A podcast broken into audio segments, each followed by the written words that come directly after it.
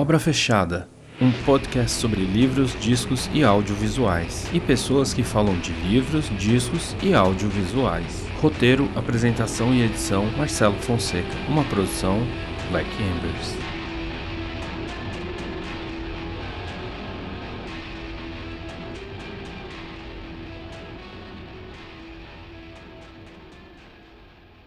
Olá, amigos e amigas, ouvintes e navegantes da internet. Meu nome é Marcelo Fonseca e esse é o Obra Fechada. É um espaço que eu criei para poder falar pensar e me aprofundar mais nos discos, livros, filmes e obras audiovisuais aí que eu gosto tanto e que eu sei que vários amigos meus gostam também. Nesse programa, o medo da aniquilação total, a delinquência juvenil se unem ao horror corporal, aflorando os traumas mais profundos da sociedade japonesa. Hoje falaremos de Akira, anime de longa-metragem criado a partir do mangá de mesmo nome de Katsuhiro Otomo, lançado em 1988. E para fazer essa conversa ficar mais interessante, eu trouxe o meu amigo ilustrador de mão cheia, Thiago Kutovoy.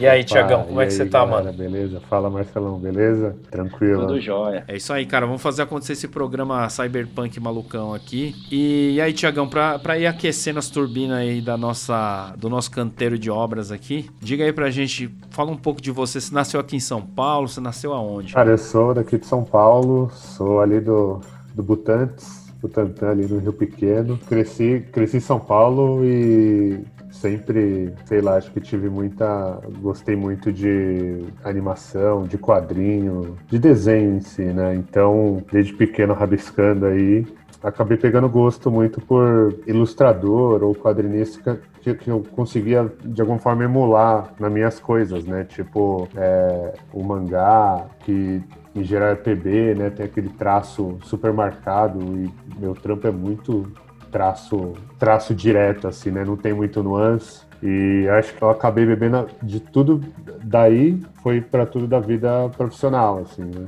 E acabei indo trabalhar com tudo que eu conseguisse me aproximar da arte, mas que eu conseguisse sobreviver nesse país, né? Porque viver de arte Pode. não dá. É foda, né? Tipo, ainda mais para você crescer no Butantã, e o bairro tá ficando célebre por causa da vacina, né? Do instituto. Sim, sim. As pessoas não valorizam a ciência e é, é legal ver alguém do. Que bom que tá ficando célebre, né? Porque o esforço é não ficar. Se depender da, da liderança do país, o esforço é que ele seja jogado na, no ralo da história. Você trabalha com ilustração, basicamente, sem ser designer e tal, é nessa área é, que você atua, né? Assim, eu comecei, eu traba tentei uh, trabalhar com ilustração, mas assim, é muita treta, foi muito difícil lá atrás entrar no mercado. Assim, eu até tentei fazer alguns cursos de pintura e tal lá na, na, na Quanta, eu cheguei a fazer Quanta é, em 2000 e pouquinho, mas tentei entrar ali nos onde a ilustração ainda tinha um peso, que era a galera ali que fazia trampo para Dragão Brasil, trampo para as revistas da Super Interessante, mas era bem, bem mais fechado na época. Eu acho que eu também não estava tão pronto, não tinha uma coisa tão, tão boa como eu achava que eu tinha quando eu chegava para conversar com um professor, com um profissional. Mas eu né, precisava de dinheiro já, então eu acabei me formando em design gráfico lá na, na Belas Artes, São Paulo aqui, e fui trabalhar com, com criação. É, e acabei entrando em moda, assim. Comecei a trabalhar num estúdio de, de estamparia lá no Bom Retiro. A gente ficava lá num, num, numa produção, num Fordismo de estampa de cuspir 40, 50 estampas por dia, e ali eu conseguia usar um pouco do desenho, né? E aí dali aí eu fui trabalhar com, em marketing, né?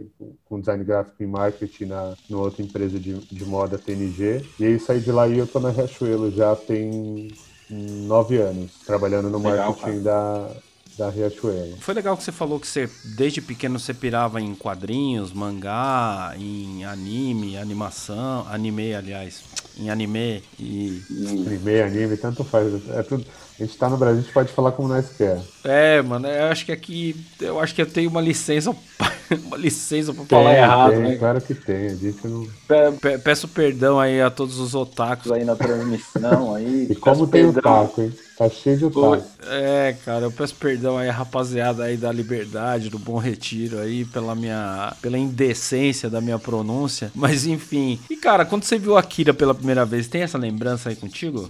Cara, eu tenho muito, porque quando ele chegou aqui no Brasil, eu acho até que eu vi o Akira meio tarde. Tarde não, mas assim, Uh, eu vi na TV, a primeira vez que eu vi, eu vi na Bandeirantes, passando a noite um dia, tipo, é, é, não entendi muito bem o que era, eu vi que era tipo um desenho que eu achei incrível pela fluidez e tal, pela estética, mas era um bagulho muito violento, assim.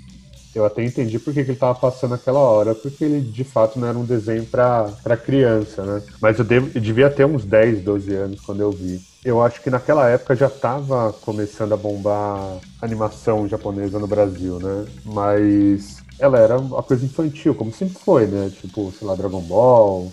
Ela era voltada para um público é, de, de criança mesmo. Eu lembro que eu vi, cara, e eu falei, caralho, como assim? Como, como pode, assim, a animação ter esse nível de, de lá, violência e seriedade sendo um, um desenho, né? Lá, passando na TV aberta, era uma coisa muito... Tudo bem, naquela época não tinha TV a cabo aqui, mas assim, era um tipo de coisa que eu imaginava ter, tipo, na MTV, sabe? Junto com Beavis e Butthead, assim, ou com o The Max, aquelas coisas que era muito mais é, visceral e, e transgressor, entre aspas. Coisa japonesa, em geral, era coisa bonitinha, né? Olhinho bonito, não sei o quê. Princesa e o Cavaleiro, né, cara? Exatamente. E aí, não, aquele ele fugiu desse estereótipo no mundo inteiro. Acho que isso que foi ele fez ele tipo despertar uma um interesse da galera. E cara, quando eu vi, eu falei, caralho, eu queria trabalhar com isso. Queria, eu queria poder fazer isso daí da minha vida, ganhar dinheiro com isso e é, é, que se tenha uma cultura, em algum lugar que se tenha uma cultura de fazer um desenho como se fosse um, um, um filme, sabe?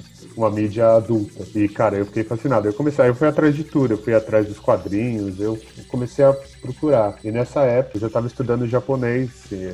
Eu, tipo, comecei a estudar japonês muito cedo, assim, é, sei lá, com uns 10 anos, 9 anos, eu acho eu fui estudar japonês pela primeira vez e, e eu já era meio fascinado pelo kanji também. O kanji não é uma, uma fonte, um, um iconograma japonês, é chinês, mas eu ficava fascinado por aquilo e eu acabei indo buscar um pouco da cultura também. E aí eu acho que foi meio que um conjunto ali, o Akira e esse interesse por cultura japonesa e fez eu me aprofundar muito nas coisas que eu gostava de lá. Animal, cara. Caralho, que história, cara. Eu, eu vou aproveitar em bala e vou falar também o meu primeiro contato com a Akira. Eu, eu sou um pouco mais velho que você, né? E quando o mundo era jovem lá no Neolítico, existia uma coisa que chamava banca de jornal e videolocadora, cara. É uma, são coisas que existem cada vez menos. Sim. E daí eu, fugindo de um dinossauro ou outro aí no, no Neolítico, eu, eu, fiz amizade com um cara de uma videolocadora. Cara, que eram uns, assim, eu vou usar um termo corrente entre a, os juvenis hoje, que eram uns nerds do caralho. Eram uns moleque muito nerd. Era aquele boom da Image Comics. E os caras, compravam os originais. Isso devia ser 91, mais ou menos. Sim. Porque eu já tinha saído do colegial e já estava trabalhando como office boy nessa, numa empresa lá no Itaim Bibi. A, essa locadora, perto do meu trabalho, virou meio que um, um point nosso, assim, da molecada, assim, que gostava de umas coisas fora da caixinha. Nem era tão fora da caixinha, né? Mas, assim, a julgar pelo padrão médio, era uma coisa meio fora da curva. É, era, é, é, não só fora da curva, era uma coisa muito de nicho, né, mano? Tipo assim, era...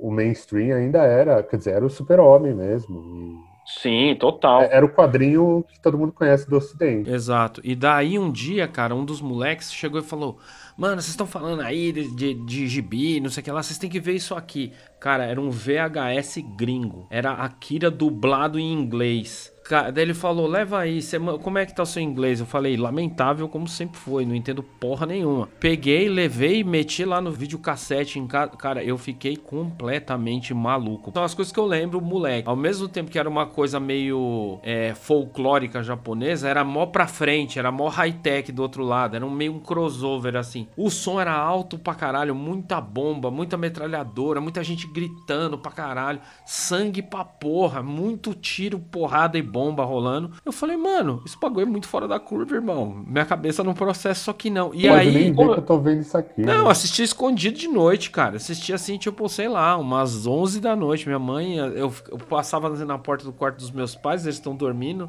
apagado. Botei lá para assistir. Cara, muito. Assim, para mim foi uma das coisas mais violentas que eu vi nessa época da minha vida. E não era um filme de terror, tá ligado? Era tipo uma história, era uma praticamente uma ficção científica. E eu fiquei apaixonado. Eu falei, mano, quero saber mais. Aí eu passei na banca de jornal na frente, a editora Globo tava começando a publicar e ainda era aqueles formato americano. Que é voluminho, assim, sei lá. né? Voluminho, assim. Divide em vários, né? Muito mais É, do que devia ser, sei lá, tem umas 30 páginas, assim. Sim. E aí, ao mesmo tempo que era muito foda, era muito frustrante. Porque você comprava um volume, era tipo um prédio desabando durante o volume inteiro, assim, ó. Tipo uma bomba explodindo em várias páginas, assim. Que é muito foda. desenhar pra caralho, mas deu uma boa, né? É muito Nossa, detalhista, meu. ele é muito detalhista. Mano, Katsuhiro, cara, eu vi um vídeo preparando aqui, né, Pra preparar a pauta e não dar vexame. Tem um inglês que botou um vídeo no YouTube que chama assim, o masoquismo de Katsuhiro Otomo. Assim, masoquismo que, o cara gosta de sofrer, mano. Que é trampo pra caralho. Mano, tem duas mil páginas, mano. Imagina duas mil páginas desenhado na unha, na mão ali, ó. O cara com a cara na prancheta ali. É épico, bagulho épico. É só isso que eu posso dizer, bem foda. Ma- Mas assim, o lance do, do quadrinho e tal, eu acho que ele até. Já entrando um pouco até no lance de produção, falando do quadrinho, ele, ele não desenhou tudo, né? Ele desenhou grande parte, vai, o primeiro quarto ele desenhou inteiro, depois começou a ter que contratar a galera, né? Porque ele começou a entrar em um monte de frente para trabalhar de character designer não sei aonde, aí depois foi fazer não sei o que com outra animação, aí os caras começaram a chavecar ele para fazer a animação. Cara, lá no Japão, negócio de, de quadrinho, assim, tem que lançar, tem que ter volume, porque é, é naquelas revistas, eu esqueci o nome, mas aquelas revistas japonesas que vem assim, ela, ela tem, sei lá, 300 páginas, sai todo mês, e tem uma série de, de histórias no meio de vários autores, né? Se ele não tinha tempo, ele tinha que arrumar alguém para fazer. Tanto que eu, eu lembro, eu lia o, o, o quadrinho só bem depois, assim, cara, nos anos 2000 é que eu consegui ler. Você tem eles? Você, o completo? Não, cara, O, eu tive a primeira leva da editora Globo, que a Globo parou de publicar. depois Ah. teve uma. Segunda leva que uma outra editora assumiu da onde ela parou e também parou. E aí é uma das minhas frustrações, assim. Eu, quero, eu sei que é uma editora recente, ela tá lançando baseado no formato original, né? Que são os volumões. São Volume- seis é. volumes, né? Volumão grande, é, orientação oriental, né? Que o da Globo era voltado pro formato ocidental, né? E eles não. E mas assim, a minha tara no momento é duas coisas: comprar isso aí e comprar o Lobo Solitário original completo. Mas aí eu olho o valor, aí puta, vou ter que fazer um crediário assim. Eu só não faço porque eu não tenho na mão agora, mas eu vou ter, tá ligado? É que nem formar biblioteca, mano. É sua formação, assim, o- boa parte do que eu sou tá aqui, ó, cara. Tá nessa biblioteca. Tipo, isso vale pra disco, isso vale Isso vale pra livro, Pra isso qualquer vale coisa, pra né? É, cara, eu É, acho que a gente. Eu lembro quando eu fui quando eu fui pro Japão, cara, eu fui acho que em 2013, é, eu, eu levei uma mala a mais só para trazer livro, assim, coisa de ilustração e design que tinha lá que eu sei que só acha lá. Mas eu falei, cara, se der problema aqui, eu a única coisa que eu vou fazer questão de levar é que eu levei na minha mala pessoal foram seis volumes originais que eu comprei da Kodansha mesmo. Eu comprei lá o japonês, eu tenho aqui lindão ali na estante ali. É, os seis, esse daí eu trouxe na minha mala pessoal. Falei, mano, se der problema, se der extravio, não sei o que, de todos os livros, eu vou gastar uma grana com o livro lá. Falei, eu tomo esse tombo, mas eu só quero levar pra ter comigo, pra dormir abraçado com o, o do Akira. Nossa, animal, cara. É, ó, não tenho nem o que falar mais, mano. Você fechou esse bloco de apresentação aí, ó, na lindeza. Puta, puta merda. É isso, resume é isso, cara. Se a gente não puder ter as coisas que a gente gosta, as coisas que a gente se identifica, as coisas que formam a gente enquanto indivíduo. Constrói a gente. é. é, cara, nada tem sentido. Nada tem sentido. Muito foda. Muito foda mesmo. Cara, a gente vai começar agora o bloco 1 do programa, que é o bloco O Autor e o seu contexto. Então, eu vou assim, a gente sabe que o foco do programa é, é o anime, né, no caso, o longa-metragem, a sim. É inevitável que a gente esbarre um pouco na coisa de falar no mangá, no quadrinho, não Sim. tem problema, mas a ideia também agora nesse bloco sobre o autor e o contexto é falar assim, como é que estava o mundo quando Akira foi lançado, entendeu? Sim. E é isso aí, o bloco do autor e contexto.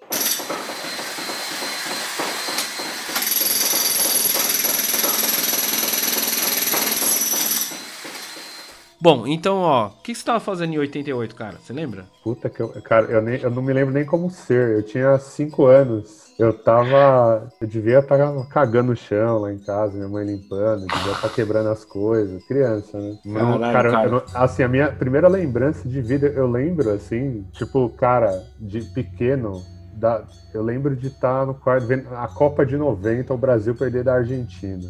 Numa TV preta e branca cagadinha que tinha lá. É a, prime... é a lembrança mais antiga que eu tenho, assim, de infância, sabe? Caralho, cara. Agora, 88... É, mano, agora- É, agora eu entendo também porque você foi ver o Akira mais pra frente, né, cara? É uma questão de idade mesmo. Sim. assim. Como eu já tava solto aí no mundão, como eu sou um pouco mais Mas velho você era que você. novinho, não não muito. era? 80... Ah, eu tava 88, eu nasci em 73, 88 eu tinha 15 anos, cara. Tinha Nossa, 10 anos no a mais que você. quando você tá fritando nas coisas mesmo, é. É, já malucaço. Já tava comprando. Eu, eu, assim, meu primeiro emprego foi nesse ano, justa, não minto, no ano seguinte, em 89. Cara, eu já tava lendo gibi pra caralho, loucamente, assim. Puta, só- então, cara, eu- você viveu. é, é, então, é isso que é foda, porque você deve ter vivido o bagulho do lançamento mesmo, assim, o buzz da época. Porque eu acabei vendo depois, sabe? Tipo, Sim. em 90 eu nem tinha muita noção do. Cara, eu lembro que teve anúncio de lançar no cinema e eu não vi.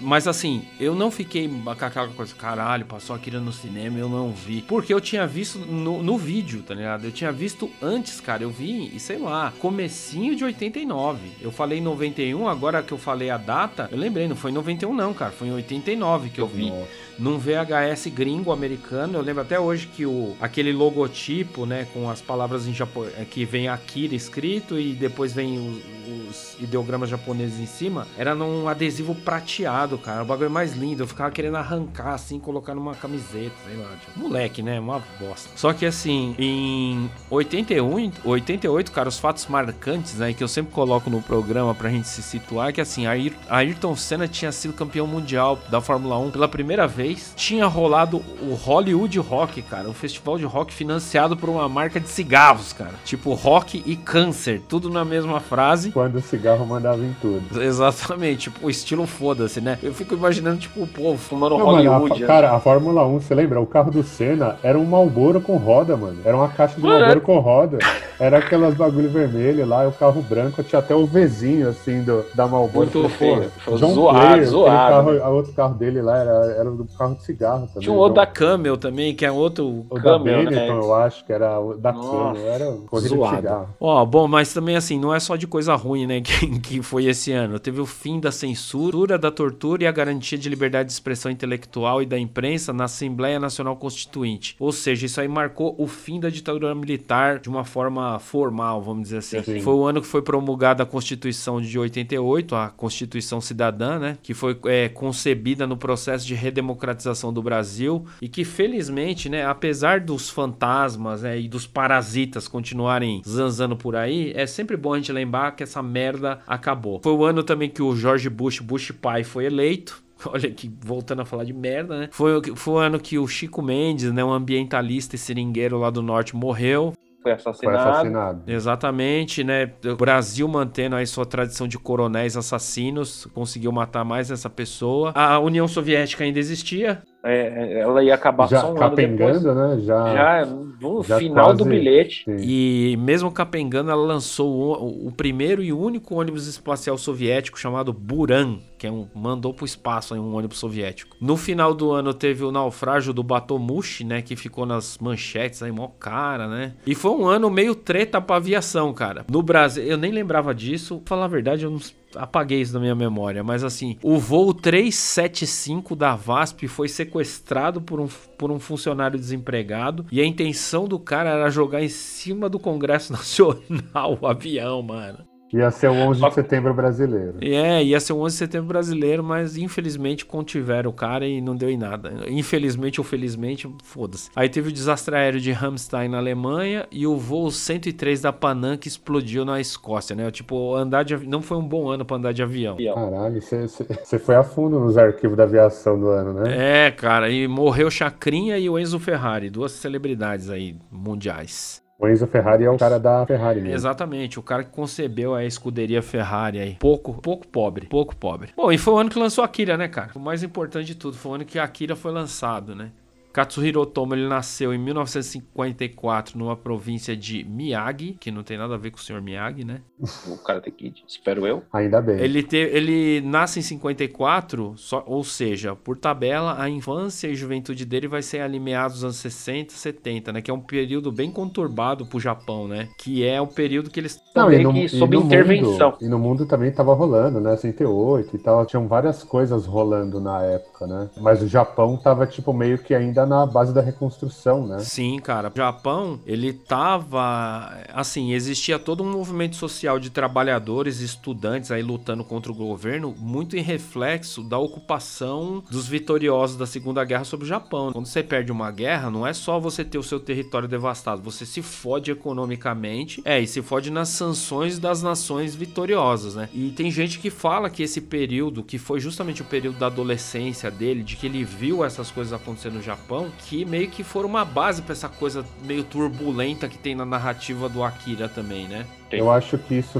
acho que não só essa, esse período que ele viveu, mas cara, o Japão como um todo, assim, o pós-guerra, acho que por ser o único país que, que de fato tomou uma, uma, duas bombas atômicas na cabeça mesmo, que tem de fato histórias a respeito disso, é, meio que moldou todo esse, esse caráter da, da da produção audiovisual de destruição, sabe? Porque o Japão é muito, é muito forte, enfim, aquele coisa de herói e tal, mas assim, tudo tem um viés muito grande do monstro gigante que vem e destrói a cidade, um poder maligno que vem e destrói a cidade, uma explosão que ninguém sabe destrói a cidade. Então, eu acho que isso daí, cara, tem, sei lá, desde o, o game lá, a animação Game Pés Descalços, que é aquela animação sobre Hiroshima, né, sobre a, a explosão, a, tem, a, apareceram um monte de coisas, né, de outros autores é, lidando com destruição e com uma perda enorme, com reconstrução do próprio país. Então, acho que é uma coisa que ficou meio na cabeça da galera, sabe? Tipo, um peso histórico de ter vivido o, o, horror mesmo. Sim, total, né, cara? Ele nasce. Mano, se você fazer as contas, ele nasceu nove anos depois do fim da guerra, cara. Ou seja, os caras estão erguendo o país literalmente das cinzas, assim, dos escombros, né? Não só isso. A sombra, né, do medo atômico, do medo nuclear, é um bagulho que vai passar por gerações. Porque é um bagulho que tá na sala da casa do cara. Tipo, o avô dele lá queimado, com feridas da guerra cara. Isso aí pra gente talvez não seja muito visível, porque felizmente o Brasil nunca encarou uma guerra de, desse tipo. É um país que tem uma tradição diplomática mais, mais calma. Sei lá, você vai para nações da Europa, da Ásia mesmo, todo mundo tem algum parente que lutou alguma coisa, entendeu? E isso, isso marca pra caralho, assim, profundamente. E era a época que tava, vai, os anos 70 e 80, que era, era meio que o auge aí da Guerra Fria, né? Que, tipo, todo mundo passou 20 anos esperando um conflito de bomba atômica entre Estados Unidos e União Soviética. E como o Japão já sabia o que era isso, acho que a galera também vivia nessa expectativa de uma hora dar problema, né? Sim, total. É, é, é meio, meio carne de vaca o que eu vou falar, assim. É meio ovo no pão, assim. Mas, pô, tá aí o Godzilla pra... Que não me deixa mentir, né? Tipo, o que que a ciência tá trazendo pra gente? Tá vendo? Vocês não queriam ciência? Ó o que a ciência fez. Fez esse monstro aí. O é, Godzilla nada mais, nada menos é do que essa metáfora, entendeu? Tipo, é o horror da, da tecnologia e da ciência usada de uma maneira descontrolada, né? Eu acho, eu. E isso se desdobra numa porção de outros medos também, né, cara? Que a gente vai ver conforme a discussão avançar, assim. É, eu acho legal que, assim, ele nasceu em 54, pô, com tipo 19 anos o cara já tava publicando, ou seja, molecão, o cara já tava publicando o primeiro trabalho dele. E ele é sempre desenhou, né? Ele sempre desenhou desde pequeno e ele era mega, mega, mega fã de, de cinema. Mais pra frente, cara, ele até fez várias coisas, homenagens pro Kubrick, ele era muito fã do Kubrick e tal. Como ele tinha essa veia enorme em cinema e desenho, Acho que o cara, sei lá, desde os 10, 12 anos já estava com uma caneta na mão, publicando, contando história. Né? O mercado de quadrinhos japonês, ele não tem nada a ver com o mercado americano, que por sua vez não tem nada a ver com o mercado brasileiro, assim. Quadrinhos, me corrija se eu estiver falando alguma barbaridade, mas assim, quadrinho lá tem quadrinho para neném, para menina, para menino, para criança, para adulto, e isso aí sai todo dia numa puta edição grande, assim, tipo, é, com diferentes tipos de materiais para diferentes tipos de bolsos, é uma é é uma indústria febril, assim, né, cara? Ah, e ela é imensa, né? Ela é tipo, ela é muito maior. Eu lembro que até na, nessa época que eu tava, que eu tava estudando pintura e tal, a gente até discutiu isso, porque na época, sei lá, o, tava rolando Pokémon em, em mangá lá no Japão, né? E aí a gente até fez um, um, o nosso professor lá trouxe até um comparativo, assim, falando que, falou, cara, mano, no Brasil, sei lá, Maurício de Souza vende 100 mil é, unidades de, de, qualquer coisa da Turma da Mônica, o global, assim, vende 100 mil por mês. Pokémon sozinho vendia lá no Japão um bagulho tipo de 3 milhões por semana, mano. Tipo, é, é, é, assim, é uma... é, é, é brutal a diferença e mostra que, sei lá, mangaka, que é o, o, o quadrinista de, de mangá lá no Japão. Cara, é uma, era uma carreira nos anos 80, 90 mega promissora, assim, tipo, futebolista, sabe? Era alguém que, tipo, podia estourar, virar uma celebridade, ganhar um monte de dinheiro com a própria criatividade. Fudido, cara. É, e é impressionante a questão dos números, né, cara? Porque se você olha proporcionalmente, o Japão é bem menor que o Brasil, mas aí isso aí eu poderia até incorrer em outras discussões, assim, né? Tipo, de nível educacional, de preocupação cultural, não, não, vem, ao, não vem ao caso. Mas caralho, né? É, é abissal a, a, diferença, assim. É, mas é que eu acho que é muito, é muito particular deles, cara, essa, essa pira com, com quadrinho. Eu não, não, não conheço paralelo no resto do mundo. E eu acho que até isso começou a ficar meio grande na Coreia do Sul também. Começou não, já tem faz tempo, mas assim, o Japão especificamente consome muito quadrinho. É uma, um mercado à parte, assim, no cálculo, sabe? Realmente não tem paralelo. Tudo bem, tem o lance de eles serem o que você falou, né, de uma população letrada e tal, mas tema pega muito forte, sabe? O tema do, do, do adolescente, de, da vida na escola, ah, e das outras coisas ali, né? As coisas de tipo homossexualidade. Tem várias coisas dentro da, da dos quadrinhos japoneses e vários nichos que acabaram ficando grandes e abraçam muita gente, cara. Eu lembro quando eu fui lá, é, eu fui numa. Vai, seria tipo uma livraria cultura daqui. E, cara, eu lembro que assim, a parte de mangá eram tipo. Eram cinco andares o prédio. E assim, eram cinco andares com um corredorzinho minúsculo. E, cara, cada corredor desse tinha, sei lá, tinha 15 moleques, assim, no meio das. Assim, mas todos os corredores eram abarrotados de revista, minúsculos e estavam cheios de gente. E isso, cara, era assim, ó, 2013. Então, não é como se, sei lá, o, o videogame ou o celular tirassem a vontade dessa galera de ler, sabe? Porque a gente sabe que, tipo, a, a facilidade de entretenimento acaba te. Cara, se eu tenho tudo aqui no celular, dificilmente vou mudar o, a mídia, né? Ou se eu tô me divertindo no videogame, eu continuo lá. Lá não, cara. Esse negócio é muito, muito forte. Falei agora há pouco, em 73 ele publicou o primeiro trabalho, novinho, moleque, né? Com 19 anos estava publicando o primeiro. Em 89 ele escreveu vários contos para uma revista chamada Action e ele criou o primeiro trabalho de ficção científica dele que chama Fireball, assim. E, no... e no... Parece que esse trabalho não foi concluído, mas... mas... parece que tem várias sementinhas do que ele usaria no Akira adiante. Em 80 ele publica uma outra obra que é fodaça dele, que é Domu, né? Pesadelos. E com isso ele ganha tipo um prêmio que é equivalente ao Nebula lá do Japão, que é um prêmio que chama Nihon F Taisho. Perdoe a minha pronúncia. É, Paulista Zona Sul é foda, não tem jeito, desculpa. Mas enfim, em 82 ele estreia no anime, né? Trabalhando como designer de personagens. E aí começa a coisa andar. Em 83 ele começa a publicar o mangá do Akira, né? E que ele vai chegar a, a, ao lance que eu falei lá atrás. Meu, duas mil páginas, cara. Não consigo conceber, cara. Pra escrever uma página de Word já é foda. Imagina ilustrar duas mil. É um negócio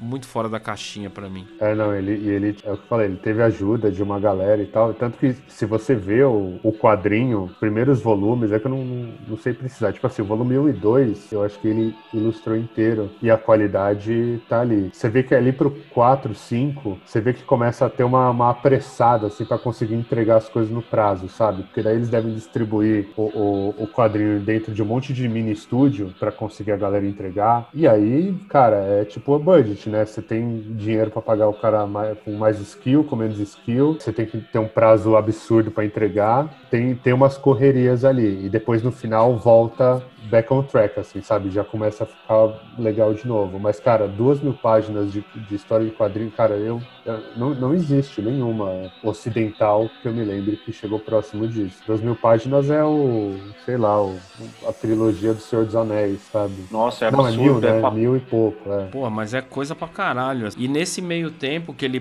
começa a publicar o mangá, ele recebe o convite para Ele decide, na verdade, ele tomou a decisão de falar, não, vamos fazer a animação dessa história aí aí, né? E é muito doido, cara, você pensar que o cara que tá fazendo lá um mangá que tem, sei lá, X horas dia pra trampar, pra botar lá na, no, na impressão, revisar, ser editado e sair semanalmente, o cara vai ser o diretor do bagulho no estúdio. É um nível de trampo também que. É, não, e ele, não ele até teve a experiência quando ele foi fazer o Armageddon lá, né? Que foi acho que a primeira animação que ele trabalhou como character design. Acho que ali ele já deu uma entendida de como funcionava, né? A animação e tal. E depois ele até pegou, acho que foi 86, 87, não sei. Ele trabalhou na antologia de animações aí, o Robot Carnival, que é uma animação mais experimental dele, tá? Um curta. Mas acho que ele já meio que viu que dava para fazer. E acho que quando os caras ofereceram, acho que o que ele ficou de, de um receio foi exatamente da experiência do Armageddon lá, que ele viu que acho que produção é escroto, né? O cara que manda, é, manda fazer de um jeito, o outro não quer fazer. Ele falou, cara, se eu tiver total controle, eu, eu quero fazer sim. Por mais hercúleo que seja o trabalho de traduzir duas mil páginas em duas horas, é, tem um potencial. E ainda teve o, o, o incentivo do, do, do Akira Comitê lá, né? Aquele pool de empresas e publishers japonesas que injetaram uma fortuna de dinheiro, né? Tinha a Bandai, a, a Kodansha. Kodansha é tipo a Marvel japonesa, sabe? Então, cara, é gente de um peso do caralho falando, eu quero transformar a obra que você criou numa animação. Ele falou, meu... Não... Fez isso com o bonde andando, entendeu? Não tinha nem acabado o quadrinho, cara. E é interessante você colocar isso, né? Porque é uns nomes cabulosos, assim. Kodansha, tipo, é a empresa disso aí, né? É, não, ela é a dona tipo... do, do quadrinho japonês, é. Ela, tipo, publica todos os grandes lá. É, não, ela é imensa. E ela entrar nesse pool junto com a Bandai, que é, tipo, a dona do entretenimento visual lá, fez um negócio imenso. Daqui a pouquinho a gente vai falar da obra em si mesmo, assim, mas foi legal a gente dar essa passagem pela... um pouco pela biografia profissional do cara, para entender, assim, né? Eu vi, tem, no YouTube tem um, um, alguns... Tem uma entrevista com ele, legendada em inglês, dividida em quatro partes. Ele parece ser mó tiozinho de boa, assim, né? Sim, né cara? Um super cara bonzinho. Né? Tranquilão, assim, não é um cara estrela, afetado. E eu digo isso porque, pô, o cara ganhou a ordem de. É, é, ele, ganha, ele foi condecorado com a Ordem das Artes e das Letras da França. Ele foi promovido à Ordem Oficial em 2014. Se tornou o,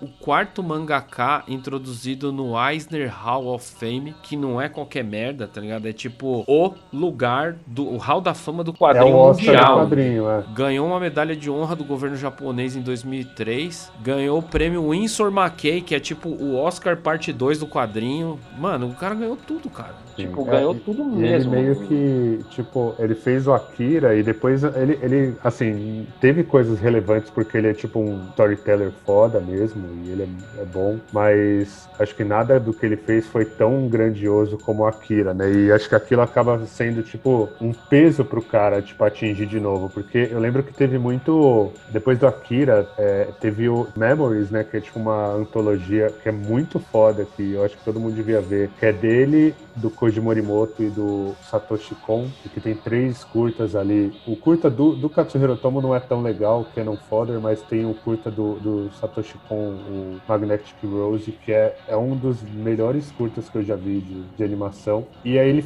ele fez, em, acho que em 2004, teve o Steam Boy, que foi a próxima coisa que ele dirigiu, né? A próxima animação que ele dirigiu. E que também teve um mega input de grana, assim, teve uma divulgação massiva, mas que não teve o mesmo, a mesma recepção, assim. Todo mundo achou lindo, achou legal, mas uma história, sei lá. E ali também já tava meio que o, o, o como chama o outro velhinho japonês lá da, da animação? O, o Ghibli, você fala? É, o...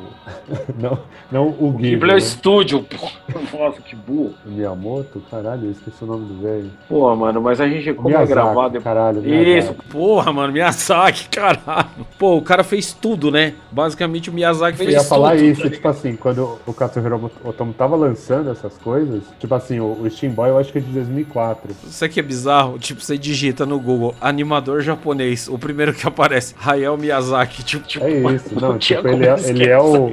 Todos consideram ele o maior, mas o lance é isso, tipo, ele lançou em 2004, mas em 99 o Miyazaki tinha ganho o Oscar com o, o Viajante Chihiro, né? Então, assim, tipo, o, o Ocidente já falava só do Miyazaki. E, e, e, sei lá, é isso que você falou. Você digita agora, quando você fala até hoje, ó, o, o, grande diretor japonês de animação, todo mundo fala do Miyazaki. Eu ainda acho que é o Satoshi Kon o maior, mas, é, enfim, isso é uma discussão para o próximo podcast. Então, cara, eu acho que a gente cobriu bem esse, esse trecho da vida dele. E a gente pode entrar pro bloco 2 aí, que é o bloco da obra obra, meu amigo. Que é a hora de falar porque o bagulho é mágico. Antes existiam as outras coisas, até que existiu Akira, né? Tipo, sei lá, eu falei a frase errada, né? Alguém falou a frase melhor. Depois eu, depois eu edito e gravo melhor essa frase.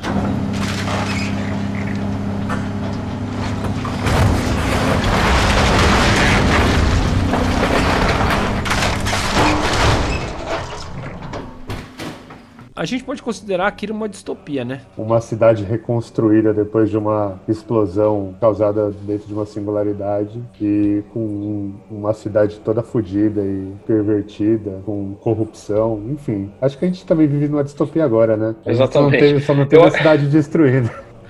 É, cara. E é bizarro você pensar isso aí, né, cara? Que, tipo, uma obra lá do meio dos anos 80, praticamente, ela dialoga tanto com a realidade que a gente tá vivendo hoje, assim. A ponto porque... de prever que, a, que as Olimpíadas seriam é. em Tóquio em 2020, né? Que é uma das coisas mais bizarras que tem em relação àquilo. Nível Simpsons, nível Simpsons, cara, nível de previsão. Sim. E assim, sendo uma distopia, né? Tem toda essa discussão de que, sei lá, o Akira antecipou o cyberpunk no Japão. A grosso modo, é uma história que fala de várias, vários problemas sociais atrelados a uma questão de guerra, né? No caso. O filme começa, né, com a cidade meio toda cagada, né? Tipo, uns, uns uns protestos, é filmado de um jeito até extremão, violento, né, e tal. Tipo umas gangues de motoqueiros, assim, que são os delinquentes juvenis, né, é, os rebeldes, uns jovens. lá, né, que é as gangues japonesas de, de bike. Que eu não sabia, cara, é tipo uma subcultura comum, não, assim, é fudido, é assim, e, não, e era imenso nos anos 70 e 80, né? Você der um Google aí pra Bosozoku, você vai ver um monte de imagem de foto customizada e tal, os caras com as bandeirolas lá do, do Japão Imperial, umas umas, roupas fodas, assim, toda ornamentada com motivo japonês, oriental. É, é uma, era uma sub, um subgrupo imenso. Era, eram os motoqueiros do Japão, sabe? Igual é o, os motoqueiros lá americanos. Hell Angel, assim, né? Tipo, é o Hell Angel japonês, é bem isso. Nossa, muito louco, cara. E eu não sabia, eu fui descobrir esse bagulho na pesquisa do programa, assim. Fiquei muito chocado, assim, do como ele conseguiu juntar isso aí. E aí tem uma outra coisa. Parece que a gente fala muito do trauma japonês japonês da guerra, que isso aparece em várias formas. Aparece em filme de kaiju, aparece nos filmes do Godzilla, aparece em Gen Pés Descalços, aparece num, num, monte de produções culturais, artísticas, etc e tal. Só que aqui em Akira parece que ela, ela não está na frente, ela tá no bastidor, assim. Parece que é um bagulho meio no fundo, né? Porque já começa assim, ah, a história se passa em Neo Tóquio, uma nova Tóquio porque a Tóquio anterior foi pro saco. Ninguém, tipo, não se fala abertamente por que que aconteceu, mas aí você já sabe que houve uma terceira guerra mundial e, para variar, o Japão estava envolvido nisso aí. Quando é hoje mais maduro, prestando atenção nisso e depois de ter assistido o filme, eu assisti um filme recente, esses dias até de novo, assim. Ele passa um bagulho muito particular. Qual é o trauma da guerra para sua população, mas principalmente a sua população jovem? Mano, os protagonistas do filme são os os, os fudidos, cara, os abandonados assim. Você pega, sei lá, o Kaneda, o Tetsu, beleza, eles são, são uns órfãos que vieram do orfanato. Infância fudida, cagada, rejeição, tem uma caralhada de dramas pessoais ali, meio pesados até, assim, né? O lance do bullying coletivo, porque, assim, a gente tá falando de orfanato, mas era num nível febem o bagulho, não era tipo a casa da carochinha que todo mundo se amava, era um bagulho pesado. E aí também até outros protagonistas, assim, tipo, sei lá, Aquela menina lá, é Ray o nome dela, acho que é a revolucionária. Então, é tipo uma mina que tipo, eu tive a impressão de. Eu olho para ela hoje com um pouco mais de maturidade e falo, mano, é uma mina jovem que tá vendo o mundo cagado e tá procurando uma saída para esse mundo cagado. E os outros dois bonecos lá são os vida louca. Tipo, mano, foda-se, o mundo tá cagado mesmo, eu quero mais é usar drogas e tô nem aí. É, eu tipo, acho que é, é, é, é o lance de que eu acho que no, no filme fica um pouco menos claro, assim, né? Porque, cara, é, é, o que a gente falou, traduzir duas mil páginas em duas horas, você vai ter que dar uma limada boa. E aí eu acho que tem... Tem diferenças, lance... né? É, tem não, então, diferenças, então, tem, né? tem bastante diferença na história, mas assim, basicamente o, o, o filme, ele pega, tipo, o começo do, do quadrinho e o final do quadrinho. E aí por isso que o meio ali parece que falta um pouquinho de alguma coisa, mas eu não acho incoerente, é, não acho que falta um fio na história ali, eu acho que é super bem contado no filme. Mas é que no, no quadrinho é mais aprofundado, né? O lance de. Tem mais tempo, né? Tem é, mais... É, então, e aí os cara ali mostra os moleques que eles, tipo, são pesados no lance das drogas e tal, que é, é, é basicamente briga de gangue para quem consegue as drogas que são contadas, né? As pílulas do governo lá. Eles meio que é disputa territorial, de, num lugar em que o exército manda, mas que não atende todo mundo. Então a galera fica nos fundão e consumindo droga o dia inteiro, né? É, agora que você falou, me deu um estalo. Tem até um subtexto de uns abusos de nível sexual também, assim. Sim, né? Super, né? né? O quadrinho é muito mais pesado nesse. Assim, eu acho que na, na, animação tem ali, né, na hora que o, o Tetsu tá fugindo com, com a moto do Kaneda junto com a. Esqueci o nome da menina, da namorada dele ali. Os caras da gangue rival, os palhaços encontram, vê que ele tá fugindo ali e intercepta eles, né? E os caras, tipo, batem nela, tiram a roupa dela. Mas assim, no quadrinho isso é muito pior. Ele, tipo o quadrinho ela, ela nem é tanto uma namorada, isso é quase uma cara, uma escrava dele, sabe? É tipo uma é uma, é uma relação super abusiva, é, sexual e e fica claro, porque assim, no quadrinho também o Tetsu não é um cara tão humanizado igual na animação, né? Ele é um cara, ele assim, ele descobriu que tem o poder, agora ele vai foder com tudo, eu não tô nem aí, eu quero que todo mundo se foda, eu vou matar todo mundo e fazer o que eu quiser.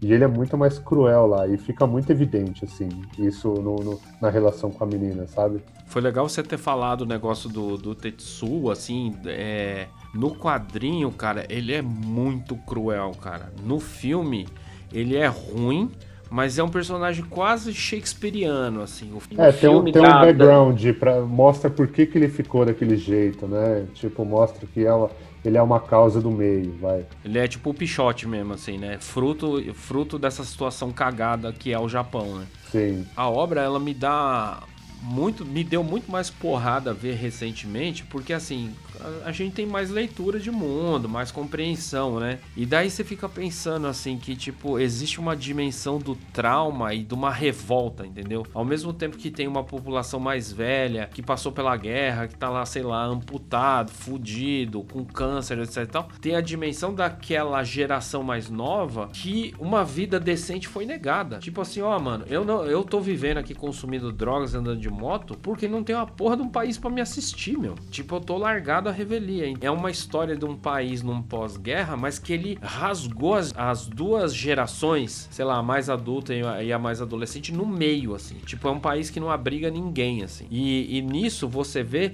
quando você vai percebendo que o Akira do título é uma das causas principais para tudo isso, Aí você vê que tem uma facção meio religiosa, meio apocalíptica, assim, meio que reverencia ele como um deus, etc. E tem um traço meio nacionalista também, né? Porque se Akira criou aquela explosão toda, ele é o Japão também, em certa instância. Posso estar fazendo uma leitura atravessada, mas. Não, mas acho é, que é a minha mesmo. maneira de interpretar. A paisagem social, ela é lotada disso aí. Tem drogado, tem fanático religioso, tem o povo passando fome, tem gente revoltada aí fazendo os movimentos, quebrando as coisas. O governo de o exército descendo a marreta em todo mundo, ou melhor, né, descendo bala em todo mundo sem se preocupar. E aí entra uma outra coisa que eu não sabia, assim, que na verdade eu comecei a ver com outros olhos, assim. O Akira ele faz meio que uma alegoria do Japão em vários momentos diferentes. Ele é uma alegoria do Japão. Tem aquele coronel, né, que é um puta de um arrombado, né, diga-se de passagem, assim, que é tipo é um o coronel, cara que né, foi...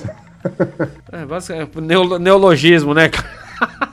pleonasmo, né? Falar que o coronel é um arrombado. Mas enfim, que é o cara que deixa aquela criançada lá, os mutantes lá em, em confinamento, né? Que são as crianças cobaias lá pro experimento. Que, que é uma crítica a essa classe que, pré-segunda guerra mundial, levou o Japão à guerra. A galera que ficou, o camponês, o cidadão médio japonês, vendo esses caras que foram à guerra, rola um ressentimento. Eu, é, é esse é o ponto que eu quero chegar. Também tem uma outra coisa que eu percebo: o cientista. Qual é o papel do cientista? Cientista nessa sociedade e como o cientista é retratado ali. Então eu, eu acho muito foda e ele nisso o, o Katsuhiro ele foi muito gênio que ele conseguiu costurar todas as coisas de um jeito fantástico e criou um bagulho novo. É, ele, ele, eu acho que ele pega ali, ele faz um. É o que você falou, sabe? O lance da, da explosão, da destruição e tal, ele é um, uma fachada só para mostrar que, tipo, a sociedade ela fica toda refém do, do, de quem tá no poder ali. E aí o poder é usado para manutenção, porque daí os caras descobrem quem a, a razão da explosão é o,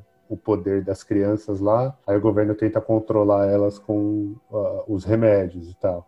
Elas viram algo e no quadrinho isso é muito mais aprofundado, né? Tanto que tem a que Lady Miyako lá, que, que até no, na animação, eu acho foda, porque a animação na dublagem brasileira, ela é dublada por um cara, né? E, tipo, ela é uma mulher. E, cara, não, obviamente, naquela época não existia nenhuma discussão sobre transição de gênero ou definições de gênero e obviamente foi um erro ali colocaram acharam que parecia um cara o desenho e a voz não era uma voz de mulher teoricamente e colocaram um cara para dublar então eu também cresci antes de ver o quadrinho achando que era um cara ali e a Lady Miyako ela tem um um papel mega importante no quadrinho, né? Que ela tipo meio que vai expor a, a, o governo tratando com as pessoas que ele tenta controlar para poder controlar o resto da população, né? E aí, aí o, o, ele mostra tudo, mostra o, o político corrupto, militar que é corrupto e que controla todo mundo na base da força, os moleques que estão abandonados e enfim, vão ser usados só quando o Estado precisa dele. E, cara, é, é uma coisa que,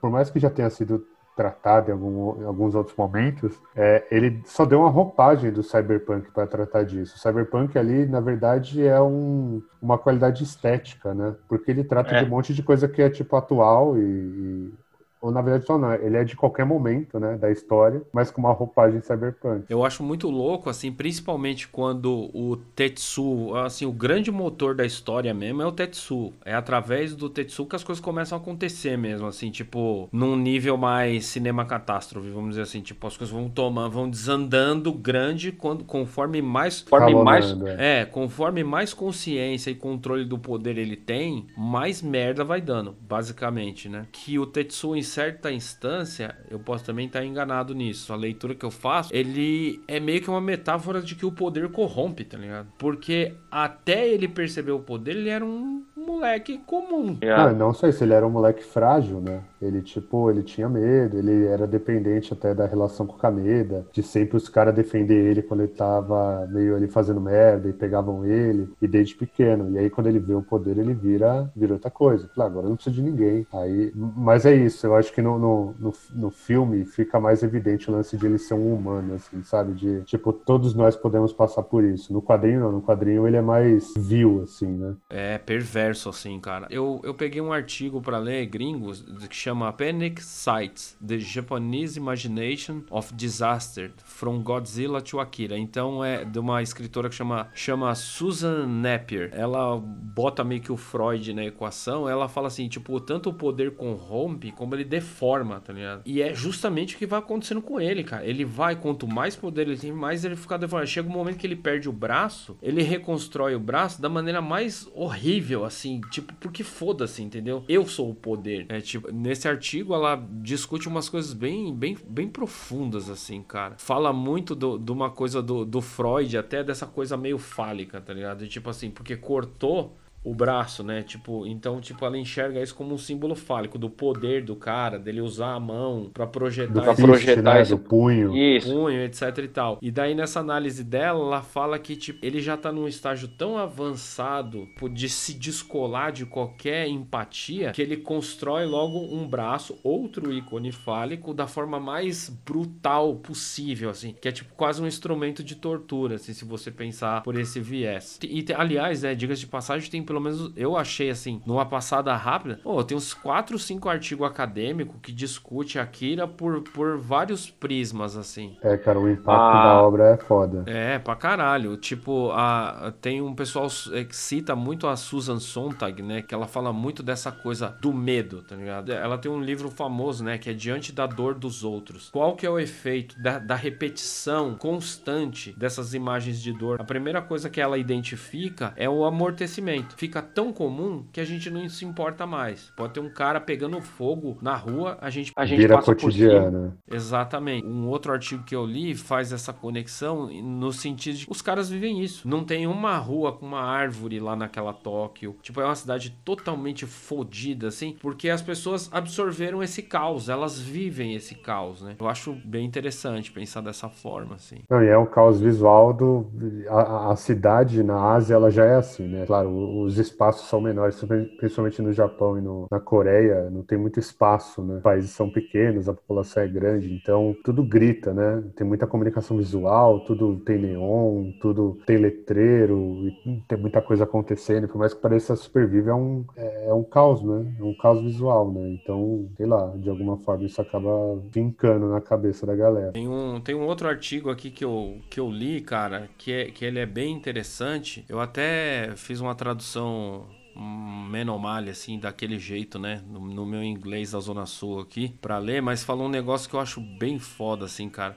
É de um cara chamado Thomas Lamar, que chama Born of Trauma, Akira and Capitalist Modes of Destruction. E eu vou ler só um parágrafo aqui rapidinho. Enfrentamos nessas imagens a compulsão de repetir o que nos apavora, mas a repetição do terror da aniquilação do mundo também nos entorpece, e doses maiores de destruição tornam-se necessárias. Aumentos em magnitude e intensidade na escala e na qualidade da destruição e sua imagem. Em última análise, a repetição e a escalada prometem nos acostumar com a destruição em massa, produzindo produzindo um desejo de nos aproximar cada vez mais dela e ao mesmo tempo fazendo com que qualquer coisa, menos que a destruição em massa, pareça um alívio, uma vitória. Imagens de aniquilação global implicam em uma mistura de habituação, fascinação e vício. Foda, né? Tipo, menos assim, lógico, isso aqui é uma análise social, uma análise psicológica da obra. Mas se você começa a parar pra pensar assim, pô, se eu fosse uma personagem daquela vivendo naquele mundo, é isso, cara. Tipo, você estaria tudo dentro daquele contexto, você faria aquela aquelas coisas. Você estaria exatamente daquele jeito. Foda, né? Porque assim, retomando uma outra coisa que você falou, pegar uma palavrinha que você falou lá atrás e que eu acho importante para esse contexto. Fluidez, cara. O filme, ele é violento, ele é caótico, mas é um filme que flui, né? A história passa assim, parece um rio, assim, que você abriu a comporta e ele vai que vai, assim. Sim. Não, e ele, tipo, a, acho que a abertura ali, a, a primeira cena já, o, o começo deles entrando no bar ali,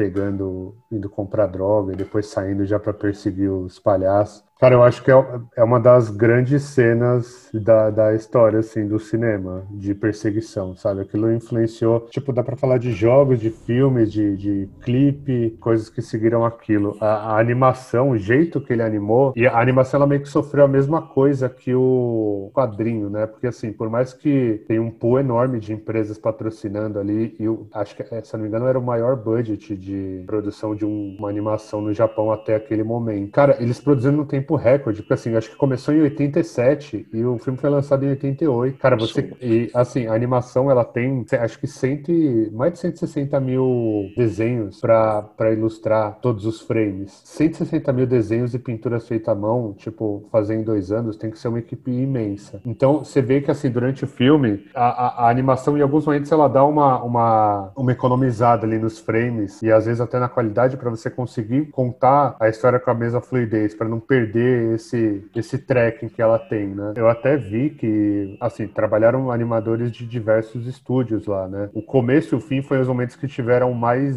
dinheiro, assim, injetado no momento. Então, você até consegue ver meio, se você assistir agora, assim, de novo, de que são as partes em que mais tem uma animação é, é detalhada, sabe? Que tem a... Porque eles tiveram aquela... A, o método de animação foi aqueles 1 e 2. É um método comum, assim, de animação, né? Que 1 e 2 é tipo tipo, um significa um desenho por frame e dois significa um desenho a cada dois frames. E ele varia durante a animação. Então, assim, tem momentos que é super fluido e tem momentos que a animação em si, ela parece uma animação normal de desenho que você vai ver no seu à tarde. Assim, que é animação que é mais rápida porque tem menos dinheiro para fazer, né? E você precisa encurtar o tempo. Eu acho que mesmo com tudo isso, conseguindo entregar tudo isso, os caras conseguiram fazer com que não perdesse ali o, o a força do, do, do, storytelling durante a animação. Porque, cara, quando você envolve, sei lá, oito, nove estúdios para fazer em conjunto com você, é, mano, é, é, igual você pegar um trampo seu mesmo, sabe? Quando você passa para três, quatro freela fazer, vai vir com um monte de, de coisa que, enfim, talvez você não estivesse contando. E ali eles conseguiram lida muito bem com isso. Não, e é impressionante, cara. Por... E a gente tá falando de uma animação que não é animação no computador, né, cara? Era no acetato, tudo à cara. mão, é tudo à mão. É, é tudo, no acetato, tipo, cara. Assim, é tudo fre...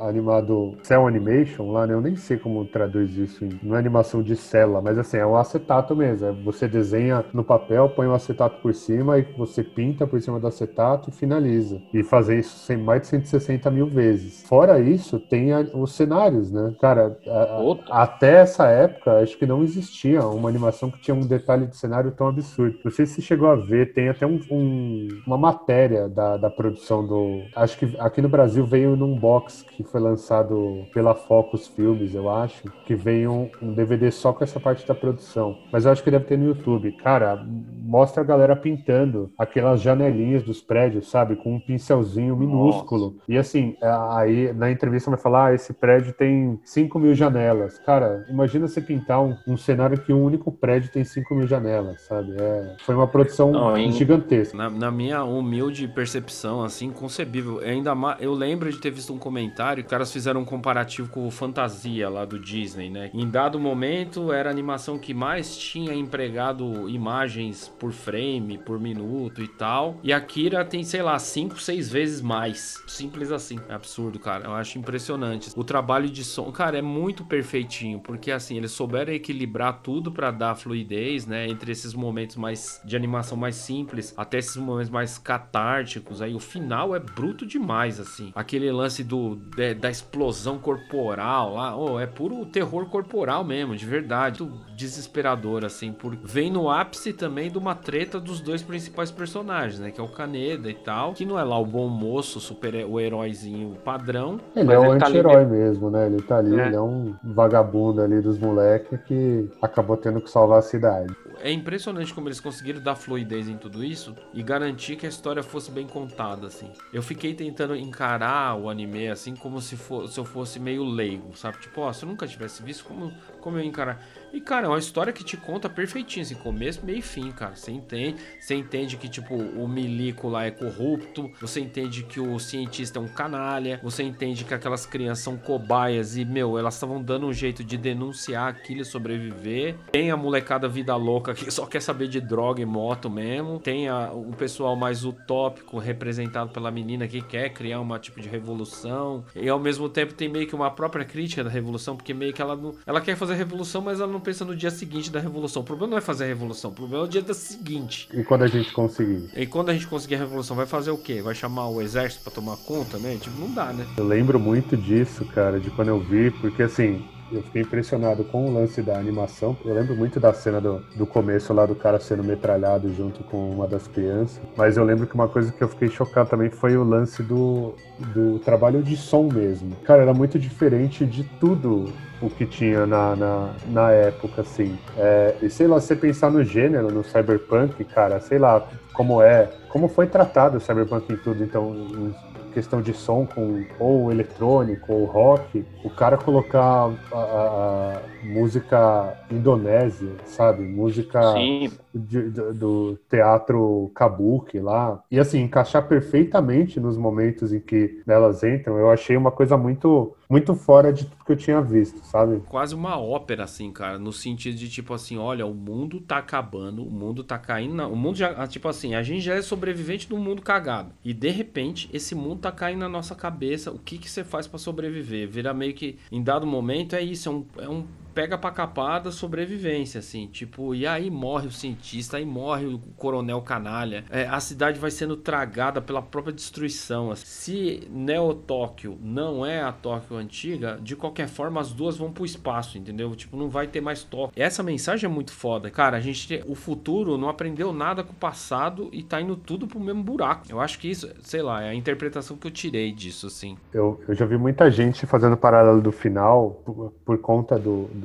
Katsuhiro Otomo ser muito fã, o final do Akira ser uma homenagem ao final do 2001, né? Que tem meio que a recriação do ser lá e o próprio universo renascendo e tal. E eu acho que é meio isso, né? Ele meio que dá a entender até que, tipo, a primeira explosão aconteceu exatamente a mesma coisa que aconteceu nessa segunda, né? Tipo, explodiu, tipo, todo mundo foi sugado, a cidade destruída é reconstrução. E agora aconteceu a mesma coisa. Então, é até uma coisa meio cíclica do lance da reconstrução e do, e fazer de novo, e que vai dar problema de novo, e aí você vai renascer, enfim. Muito louco, cara, porque isso aí me reflete a história do próprio Japão, né, cara? Sim, que é isso. Um monte de guerra, um monte de reconstrução, um monte de retentativa de fazer dar certo, né? Cara, vamos pro último bloco agora, que é tipo um bloco rapidinho já. Final, a gente geralmente faz meio que um fechamento, tentando entender a obra, assim, tipo o impacto dela por diante. Eu, eu escrevo umas coisas porque geralmente eu não tenho, eu não consigo fazer isso de sopetão, tá ligado? Tipo, ah, não, tirar da cartola agora uma puta citação foda. Não, não consigo. E daí é isso.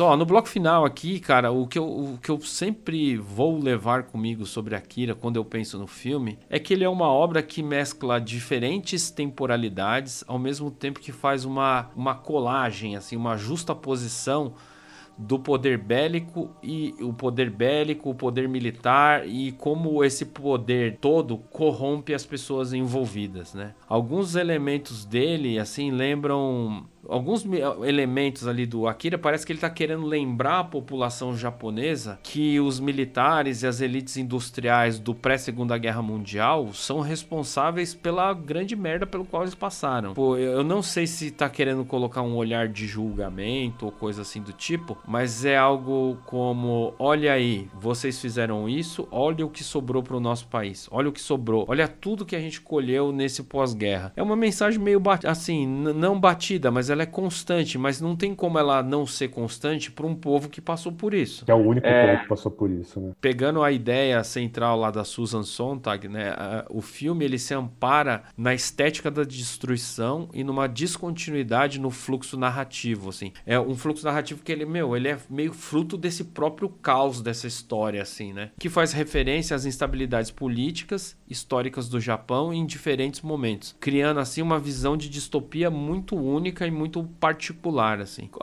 além disso, né, e meio para fechar essa ideia, o filme ele coloca os, os outsiders, né, o tipo os punks, os vagabundos, assim, como meio que protagonistas da história, reforçando a noção de que esses outsiders conseguem perceber essa política corrupta e viciada, desvinculada do próprio povo, entendeu? Eles são meio que o reflexo, o paradoxo, né? Tipo, se essas elites comandam o povo estão tão alheias ao povo, a única pessoa que pode salvar eles são justamente os mais desajustados, assim. Akira vai reverberar na cultura mundial por muitos anos ainda. Eu acho que cada pessoa que sentar para assistir o filme vai ver coisas novas, vai ter outros entendimentos, e eu acho que é isso que faz uma obra ser tão importante e universal assim. É, e eu acho que, assim, tudo que você falou, é, de alguma forma, sempre é abordado dentro de alguma de, de história de distopia, assim, né? A maneira como o, o Akira fez, e principalmente o visual abordado ou vinculado a isso, tornou ele seminal, né? Eu acho que ele, junto com, com o, o, o Blade Runner e com o, o, o Neuromancer, são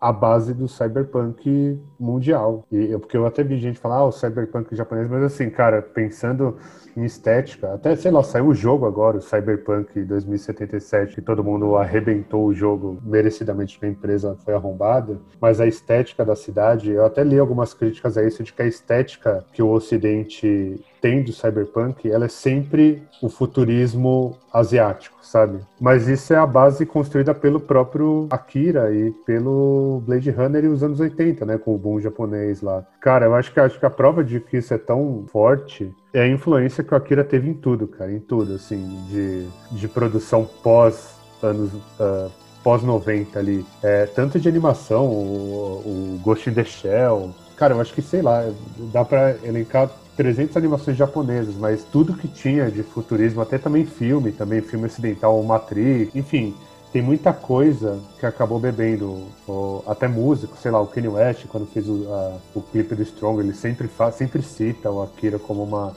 inspiração dele, ou os clipes de M83 lá, que, que tem a, a, uma homenagem ao Akira. É, eu acho que ele acabou fazendo é. com que a gente não conseguisse desvincular o cyberpunk dele, sabe? O cyberpunk, quando você pensa nisso, você pensa naquela cidade, naquela cidade destruída, naqueles neon, naquelas motos. É muito doido, cara. E basta. Você, é legal que você fechou falando de moto aí, né? Que tem, tem um vídeo que meio que faz um, um recall, assim, de todo mundo que copiou aquela cena da derrapagem, né? Do Caneda, né? Cara, tem milhões. Tem tudo, milhões. tem tudo. É tipo, foi um marco. Tem de Clone Wars lá do Star Wars aos Simpsons, assim, muita gente copiou essa cena. Tem essa videogame, cena. tem filme, tem animação, cara. E é por isso que eu acho que não, eu não, não só eu acho, claro, minha opinião, mas muita gente coloca ele como a animação japonesa mais importante, porque, cara, foi daí que todo mundo começou a assistir coisas japonesas, né? Daí que todo mundo começou a assistir o Dragon Ball, ficou famoso aqui porque Akira abriu a porta, né? Cara, não tem mais o que falar, viu? Você arrebentou, você é um mestre, você é o cara, mano.